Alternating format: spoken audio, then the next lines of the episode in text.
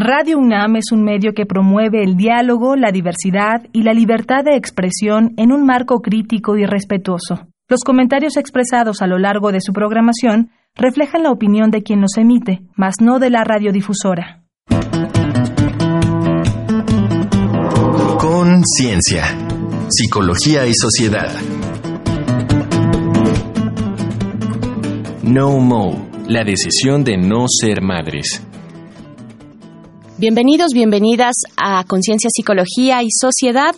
Eh, gracias por sintonizar el 96.1 de FM. Estamos en Radio UNAM, en el espacio radiofónico de la Facultad de Psicología, en el que abordamos temas de interés general, esperamos que así sea, desde la voz de investigadores, investigadoras, académicos de la Facultad de Psicología. Yo soy Berenice Camacho y en esta ocasión comparto los micrófonos con la doctora Tania Rocha. ¿Cómo estás? Muy bien, Bere, aquí puestísima para eh, poder dialogar hoy de un tema que creo que cada vez está más presente y que seguramente quienes nos escuchan se sentirán identificados sobre todo las chavas, pero pues ya también que los chavos estén pensando al respecto. Por supuesto, la decisión de no ser madres, la decisión de no ser madres, algo que se llama eh, en su carácter en inglés, en su idioma inglés, como NOMO, eh, así se abrevia. Y pues bueno, vamos a estar con este tema el día de hoy. Les recordamos que pueden escuchar esta y otras emisiones si se acercan a nuestro sitio de podcast, que es radiopodcast.unam.mx. Y así comenzamos. Desde que nacen, entrenamos y programamos a las niñas para ser madres, con muñecas, historias, canciones, comentarios, en una forma arrolladora que no tiene paralelo con los niños. Históricamente los cuerpos de las mujeres han representado un útero para ser fecundado, cuerpo y subjetividad al servicio de otros. Sin embargo, cada día hay más mujeres que nunca tienen hijos. Aspectos sociales, biológicos y subjetivos se entrelazan de manera compleja en la no maternidad y al estudiarla debemos distinguir si se trata de una falta de hijos circunstancial, relacional, biológica, económica o por motivos de fe, de algo temporal o de la ausencia voluntaria y permanente de hijos. Así es, hoy muchas mujeres no desean tener hijos o hijas y no conciben la maternidad como parte de su plan de vida. Son parte de las mujeres no mo, abreviatura del inglés para no mothers, no madres, fenómeno social que va en aumento. En la no maternidad influyen aspectos que presentan un avance generacional, como el acceso a la anticoncepción y el aborto, el incremento en la escolaridad, mayor participación en el campo laboral y posiblemente el debilitamiento de los mandatos sociales sobre las mujeres a partir de la difusión de los ideales igualitarios. Entonces, ¿cómo pesan en la vida de las mujeres los valores y pautas sociales en torno a la maternidad? Una mujer sin hijos, ¿cómo enfrenta los retos sociales que le plantea esta condición? Para responder estas y otras cuestiones nos acompaña Brenda Magali Gómez Cruz, licenciada y doctora en psicología por la UNAM, con una estancia de investigación en la Universidad Autónoma de Barcelona. Es profesora en la Facultad de Estudios Superiores Zaragoza e investiga la no maternidad y la sexualidad de las mujeres. Bienvenida, maestra, un gusto que estés aquí. Muchas gracias. Gracias, gracias a ti. Gracias a ti, doctora Brenda eh, Gómez Cruz. Pues iniciar con lo importante siempre para para aclarar las dudas, ¿a qué nos referimos cuando hablamos de la no maternidad? Ya dimos un breve panorama, pero dínoslo tú, por favor. Bueno, en términos de mi posición como psicóloga feminista, estaría hablando del derecho de las mujeres a decidir em, no ejercer la maternidad, o sea, entender a la maternidad, la no maternidad como un derecho de las mujeres para no ejercer este rol, digamos, de la maternidad. Em, es un tema, como dicen ustedes, como mencionaban ahorita, cada vez más visible. Eh, sin embargo, hay dificultades incluso para mm, nombrarle, ¿no? Como ahorita ustedes mencionaban, esto de las mujeres nomo. Em, estamos hablando de un concepto que es en inglés, ¿no? Y que también a su vez hay palabras como personas child free que deciden decir no a la maternidad, a la paternidad, o childless que hace alusión a personas que por cuestiones biológicas tienen dificultades para la reproducción. Em, en el caso de nuestro idioma no tenemos una palabra como tal, por eso es que ahorita es como em, eh, retomamos otros conceptos, ¿no? O sea, y se ha visto que hay grupos de mujeres que retoman estas categorías como mujeres nomo o mujeres este, child free, para eh, visibilizar su experiencia, ¿no? Pero es como interesante, pues, que en nuestro idioma eh, no esté, esté este, este hueco, ¿no? Y creo que también ahí ya está diciendo algo, esta, esta dificultad de las mujeres de ser visibles em, sin ejercer, digamos, este, este papel de la maternidad. Los límites de mi lenguaje son los límites de mi mundo. Y justo, Brenda, con lo que nos estás compartiendo, eh, parece que hay otros aspectos culturales y sociales. En ese sentido, el tema de la no maternidad y la maternidad, ¿cómo se construye socialmente? Bueno, socialmente, eh, como ustedes también mencionaban al principio, las mujeres hemos sido construidas mucho desde nuestra biología. O sea, estos procesos eh, biológicos como la menstruación, el embarazo, ¿no? Se le ha dado una importancia, ¿no? Y digo, si lo tiene, pues, en, el, en los cuerpos de las mujeres. Sin embargo, aquí lo que te plantean los estudios de género es que la biología no tendría que ser destino. Estamos hablando de una posibilidad biológica cuando hablamos de la maternidad, pero que además se atraviesan otros elementos culturales, sociales, históricos. Y entonces, la búsqueda o la reivindicación es que en, en este ante este panorama las mujeres puedan decidir em, si quieren ser madres o no y que eso no implique ningún tipo de presión social o estigma, ¿no?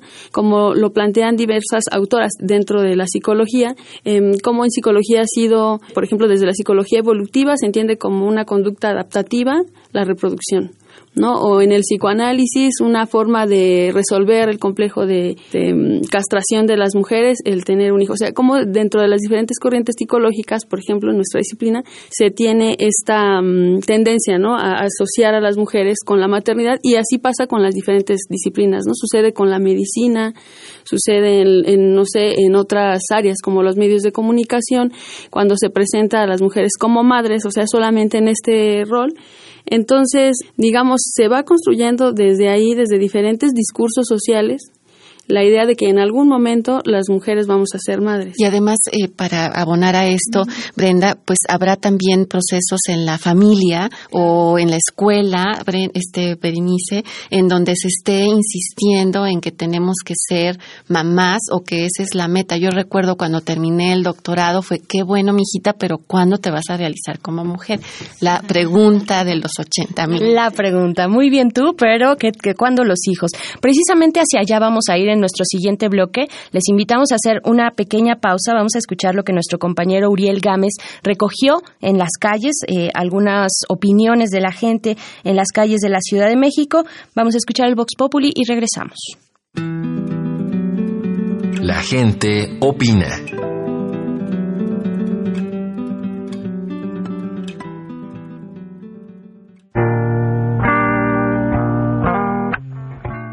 Esta semana en Conciencia, Psicología y Sociedad entrevistamos a mujeres no madres. Les preguntamos cuáles fueron sus motivos, qué les ha implicado socialmente y cómo han lidiado o defendido su decisión. Escuchemos las respuestas. Tengo 49 años. Pues problemas biológicos. Siempre me estuve haciendo estudios y me mandaban al hospital para que para ver si podía embarazarme a base de inseminación artificial y pues tampoco nunca se dio el caso. Mi primer pareja eh, me dejó, bueno, decidió irse de la casa porque pues no pude tener o no pude darle un hijo, que era lo que él deseaba. Pues sí es un poco difícil la situación porque yo con mis amigas que tenía anteriormente, eh, la mayoría tuvo hijos.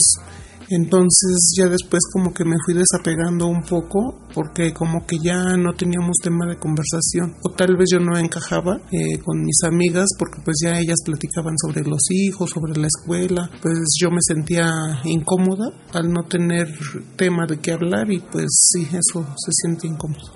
Tengo 25 años y mis motivos para no tener hijos son que creo que vivimos en un mundo que solo va como en decaimiento y no quiero traer a alguien a vivir como los peores tiempos del mundo. Me ha implicado que me tachen de egoísta, de que no acepten mi decisión y que me digan que solo es una etapa, que no me tomen en serio. Y bueno, pues yo lidio con ello como no haciéndoles caso y porque sí creo en mi decisión y pues es la manera en la que me defiendo, como recalcando que no estoy en una etapa y que han pasado años y, he decidido continuar con mi decisión.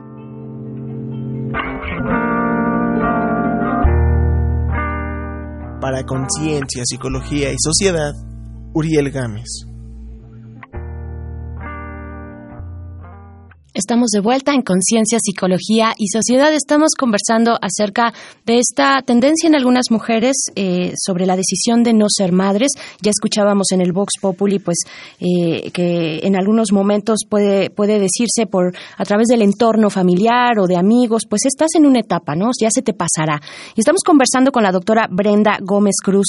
Doctora, pues ya escuchábamos, ¿no? Estos comentarios, eh, pues respecto a estas decisiones. ¿Cuáles son las adversidades o qué enfrenta una mujer, una persona cuando no quiere, cuando decide no tener hijos, qué enfrenta en su vida tanto emocional, eh, emocional en sus relaciones de pareja, familia, amigos. Bueno, ahorita con lo que escuchábamos en el Vox Populi pensaba en cómo tenemos dos discursos grandes, ¿no? respecto a la no maternidad.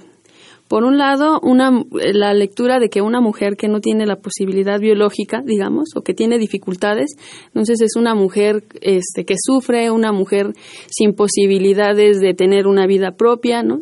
es este la terminan excluyendo como nos mencionaba la compañera del grupo de amigas y por el otro lado la otra el otro gran discurso es que es una mujer egoísta una mujer eh, que no se quiere comprometer, ¿no? O sea, están como estos discursos que me parece que son cerrados, lineales, que no dan la posibilidad de entender que las mujeres podemos atravesar, o sea, es un proceso más bien, creo que voy para allá y que es parte de lo que yo propongo en mi tesis de doctorado como resultados, que la no maternidad tendríamos que entenderla como un proceso y salirnos como de esta lógica em, de o mujer egoísta o mujer que sufre, ¿no? Abnegada y que está sufriendo porque la pobrecita no fue madre. Y me parece que no, o sea, que tendríamos que ver el proceso y en ese proceso, incluso quien, quien plantea, y eso lo vi con las participantes de mi estudio, y yo creo que la audiencia también, las mujeres que nos escuchan, lo puede pensar desde su propia experiencia, cómo pasamos por diferentes etapas.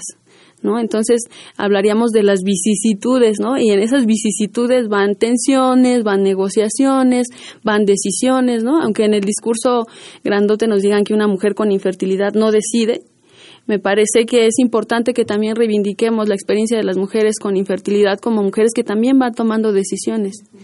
¿No? En, tanto en el discurso inmediato, que es el de las amigas, la familia, como en estos discursos grandotes que mencionábamos ahorita, ¿no? Las teorías psicológicas, el discurso médico, los discursos educativos que también ya mencionaba la doctora Tania. Entonces, creo que esa sería como también parte de la, de la propuesta, ir desarticulando esta idea de no maternidad eh, como una categoría cerrada, ¿no? Y abrirla. Recuerdo que hace tiempo Bere se puso en, en escena el tema de Angelina Jolie como justo el modelo a seguir porque era una mujer guapa, trabajadora, con una super pareja, pero además madre en dos sentidos, madre biológica y madre adoptiva. Me quedo pensando con lo que nos compartes, Bren, quienes eligen no ser madres, ¿cómo le hacen para resistir este constante bombardeo de discursos, exigencias, descalificaciones? Incluso en el Vox Populi decía una de ellas, pues mi pareja se fue porque no le di hijos, como si fuésemos una máquina. ¿Cómo se le hace para resistir eso, para mantenerse también en una decisión que se va adoptando. Aquí el concepto que mencionabas, ¿no? De resistencia, ¿no? Y resistencia entendida no nada más como que me opongo y en el sentido de ya no me reúno con mis amigas y, y, ya, ¿no? Sino que también como la posibilidad de crear, de tomar decisiones, la importancia también de la articulación de las mismas mujeres con otras mujeres que comparten estas, esta condición o esta mirada o esta experiencia y la otra también la posibilidad que tenemos las mujeres de cuestionar, ¿no? Y que no tiene que ver únicamente con la escolaridad, ¿no? En mi estudio de la tesis del doctorado que fue acerca de la no maternidad, entrevisté a mujeres con escolaridades diversas y podía verse que en esta diversidad de escolaridad o de condiciones de vida las mujeres se cuestionan, ¿no? desde la que lee los textos em, académicos o las novelas, hasta la señora que compartía que ella eh, veía en las telenovelas o en los programas y decía, yo no me siento identificada con esa mujer que presentan sufriendo porque yo tengo mi vida, porque yo hago, hago otras cosas, busco cosas que me vengan bien, ¿no? Entonces creo que también eso es muy importante, ¿no? Me parece que es fundamental porque es una manera de romper también estereotipos y mitos, ¿no? Entonces ojalá que quienes nos escuchan pues vaya quedando claro que esta es una posibilidad más dentro de muchas para las mujeres. Para seguir ahondando en nuestro tema, vamos a escuchar un dato que deja huella y continuamos. Estamos en Conciencia, Psicología y Sociedad. Dato que deja huella.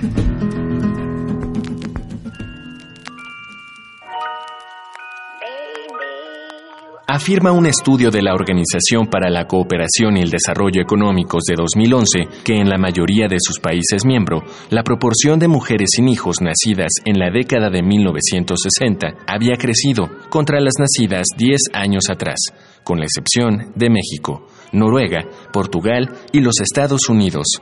La ausencia definitiva de hijos era más alta en España y el Reino Unido, arriba de 20%, y menor en la República Checa, Hungría, México, Portugal y Eslovenia, por debajo de 10%. En su estudio de 2017, La no maternidad en México, el rol del género y la desigualdad socioeconómica, Linares, Nazar y otros, afirman con datos del INEGI que en México la proporción de mujeres entre 40 y 49 años de edad que no eran madres se venía incrementando, pasando de 6.7% en 1990 a 7.9% en 2010.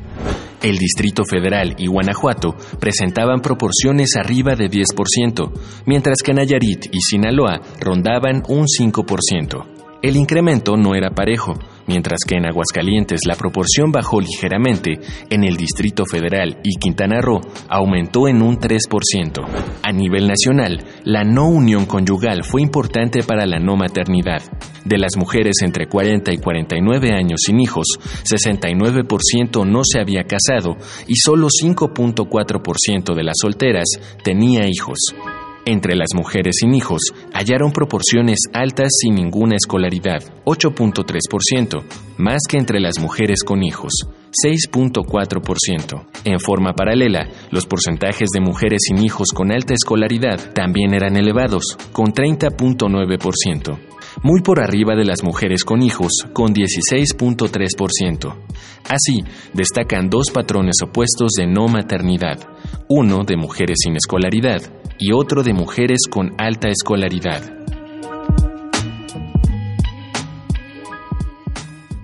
Pues estamos de vuelta aquí en Conciencia, Psicología y Sociedad. Nos encontramos eh, en este programa Tania Rocha y Berenice Camacho conversando con la doctora Brenda Gómez Cruz. Doctora, pues ya eh, después de escuchar estas cifras eh, y hacia nuestro último momento de esta conversación, queremos preguntarte si podemos entender la no maternidad como, como un derecho y quiénes, quiénes son quienes lo ejercen realmente. ¿Cómo se plantea en este sentido de los derechos? Bueno, eh, se entiende como un derecho eh, en el marco de los derechos sexuales y reproductivos. Por una parte, en el caso de, mm, por ejemplo, nuestra Constitución, el artículo cuarto se plantea que las mujeres tenemos, bueno, las personas tenemos el derecho a decidir cuántos hijos queremos tener, ¿no? Así viene en el artículo. Sin embargo, ya en la, en la cartilla, ¿no? De los derechos sexuales y reproductivos sí se plantea que no, tenemos el derecho a decidir cuántos, cada cuándo y si queremos o no queremos, lo que me parece muy importante que también em, se dijera como tal en la Constitución política de nuestro país. Em, pero sí estaríamos hablando como ese derecho de las mujeres a ejercer em, la decisión sobre su cuerpo, ¿no? Y esto se vincula a otros temas que también se han tratado aquí, como el tema del aborto, ¿no? O sea, las mujeres a decidir em, si quieren ser madres, si no, en qué momento. Y la otra, el otro punto importante, entendiendo al derecho, a los derechos como mm, eh, no en un aspecto individualista o voluntarista de es mi derecho y ya como algo lejano a lo que sucede en el contexto, ¿no? sino el derecho en términos de ciudadanía, ¿no? de nuestro derecho a ejercer, a ejercer a vivirnos como ciudadanas, dueñas de nuestros cuerpos, dueñas de, nuestras vidas. Esa es la apuesta, ¿no? Y que por supuesto también, no sé, desde nuestra profesión o desde los diferentes ámbitos se pueda ir generando esta conciencia en las niñas, en las adolescentes, de elegir sobre sus cuerpos, ¿no? Que este tema no sea como de las mujeres a lo mejor de mediana edad que yo investigué o mujeres como nosotras, sino que sea un tema que desde edades tempranas las, las niñas lo puedan ir identificando como un derecho. Y esto que estás diciendo, eh, Bren, me parece súper importante en un país en donde la alta tasa de embarazos no planeados, no deseados y muchas veces resultado de violencia es justo en la población adolescente, ¿no? En qué medida todavía, aunque esté planteado como un derecho, no solo se desconoce, sino que no hay las condiciones para que esto eh, se genere y se lleve a cabo. En ese sentido, y para cerrar, desde el quehacer psicológico, en, en todo este proceso que tú eh, pues pudiste hacer a través de tu tesis y como psicóloga, de qué manera se puede contribuir precisamente a fomentar o a ampliar esta visión sobre el ejercicio de decisión que tenemos las mujeres respecto al tema reproductivo, corporal, etcétera, y las implicaciones que tiene para nosotras. ¿Qué podemos hacer? Sí, desde me parece que tenemos diversos ámbitos, ¿no? de acción desde la psicología en términos educativos, eh, en los libros de texto ¿no? Por ejemplo, en la tesis reporto que en el libro de sexto grado de ciencias naturales, en, en, alguna parte se habla de que las, a las niñas, ¿no? Se dirige a las niñas y se les menciona que sus pechos van a crecer para que en algún momento ellas puedan amamantar a los hijos que van a tener. O sea, a las niñas se les está diciendo que ellas van a ser madres en algún momento y que tienen que amamantar. Entonces, y que para eso son los pechos, ¿no? Creo que ahí, desde este ámbito, eh, relación psicología, este, Secretaría de Educación Pública, ahí tendría que haber este trabajo, ¿no? Para ir repensando los textos. Eso por una parte. Por otro, eh, no sé, desde las diferentes organizaciones civiles o desde... Mm, nuestro ámbito también de día a día con las mujeres que convivimos, en, tanto en terapia como yo en docencia, el, el tema de la conciencia de género me parece que aquí es clave. ¿no? O sea, desarrollando la conciencia de género vamos a ir también tomando conciencia de muchos aspectos de, nuestros cuerpos, de nuestra reproducción y de un montón de temas más, ¿no? O sea, el, el, tema del amor, ¿no? Que también se vincula en muchos aspectos a este tema, ¿no? O sea, a veces también se idealiza el amor romántico, o sea, se idealiza la idea de, de una pareja y como que se culmina ese amor con un hijo, ¿no? O sea, digo, también ahí hay discursos que hay que ir trabajando, ¿no? Entonces, me parece que estos son ámbitos importantes en la terapia también entonces, bueno, pues tenemos un trabajo titánico. Ojalá que quienes nos están escuchando eh, pues puedan empezar a tomar esta conciencia de género que entendemos, Brenda, alude a reconocer que somos mucho más allá que lo que los estereotipos han dicho sobre nosotras y que resulta terrible que como niñas nos pensemos solo en esa dimensión. Hay muchas más cosas. Bueno, ya más para agregar, creo que en la medida en que las niñas, las mujeres tengamos este panorama amplio, podremos también ser más dueñas de nuestra vida, dueña de nuestra, dueñas de nuestra mm, libertad también. ¿No? Porque eso también se veía, lo veía yo en la tesis, ¿no? Mientras más construían una vida ligada a la maternidad y esta no se cumplía, era cuando venían como más malestares, ¿no? Pues ahí está la tarea. ¿Cuántos temas, cuántos temas, cuántos clavos nos dieron eh, en esta conversación? Gracias, eh, doctora Brenda Gómez Cruz, eh, por venir a conversar con la audiencia de Radio UNAM sobre este tema tan importante. Muchas gracias. Gracias a ustedes. Y les invitamos a hacer una siguiente pausa. Vamos a escuchar algunas recomendaciones desde la cultura, desde las artes acerca de nuestro tema de hoy. Esto es Reconecta. Reconecta. Recomendaciones culturales sobre el tema de hoy.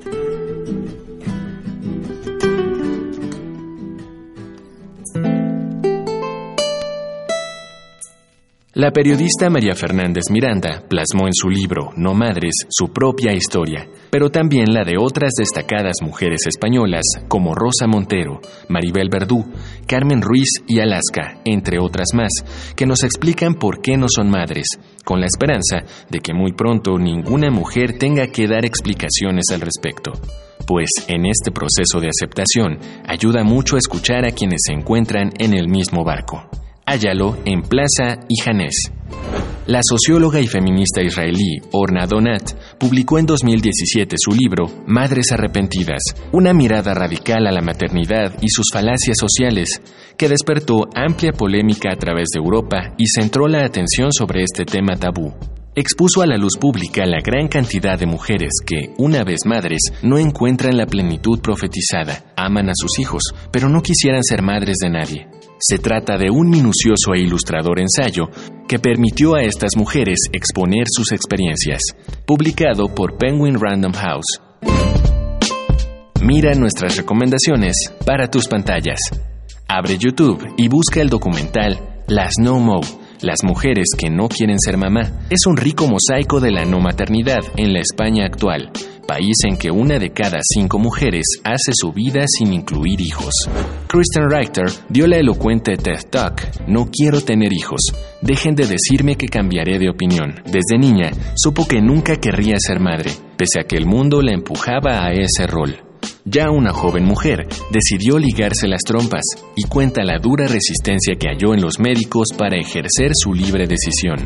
En ¿Quién le teme a Virginia Woolf? Filme clásico de Mike Nichols, un matrimonio académico, maduro y autodestructivo, discute agriamente muchos asuntos, incluida su situación sin hijos y cómo han llegado a actuar la fantasía de tener uno. Ante la joven pareja invitada esa noche, emerge su dura realidad. Estas fueron las recomendaciones de la semana. Te dejamos con la canción Mujer de Amparo Ochoa, donde la cantante cuestiona el lugar que se ha dado a las mujeres como madres, entre otros temas.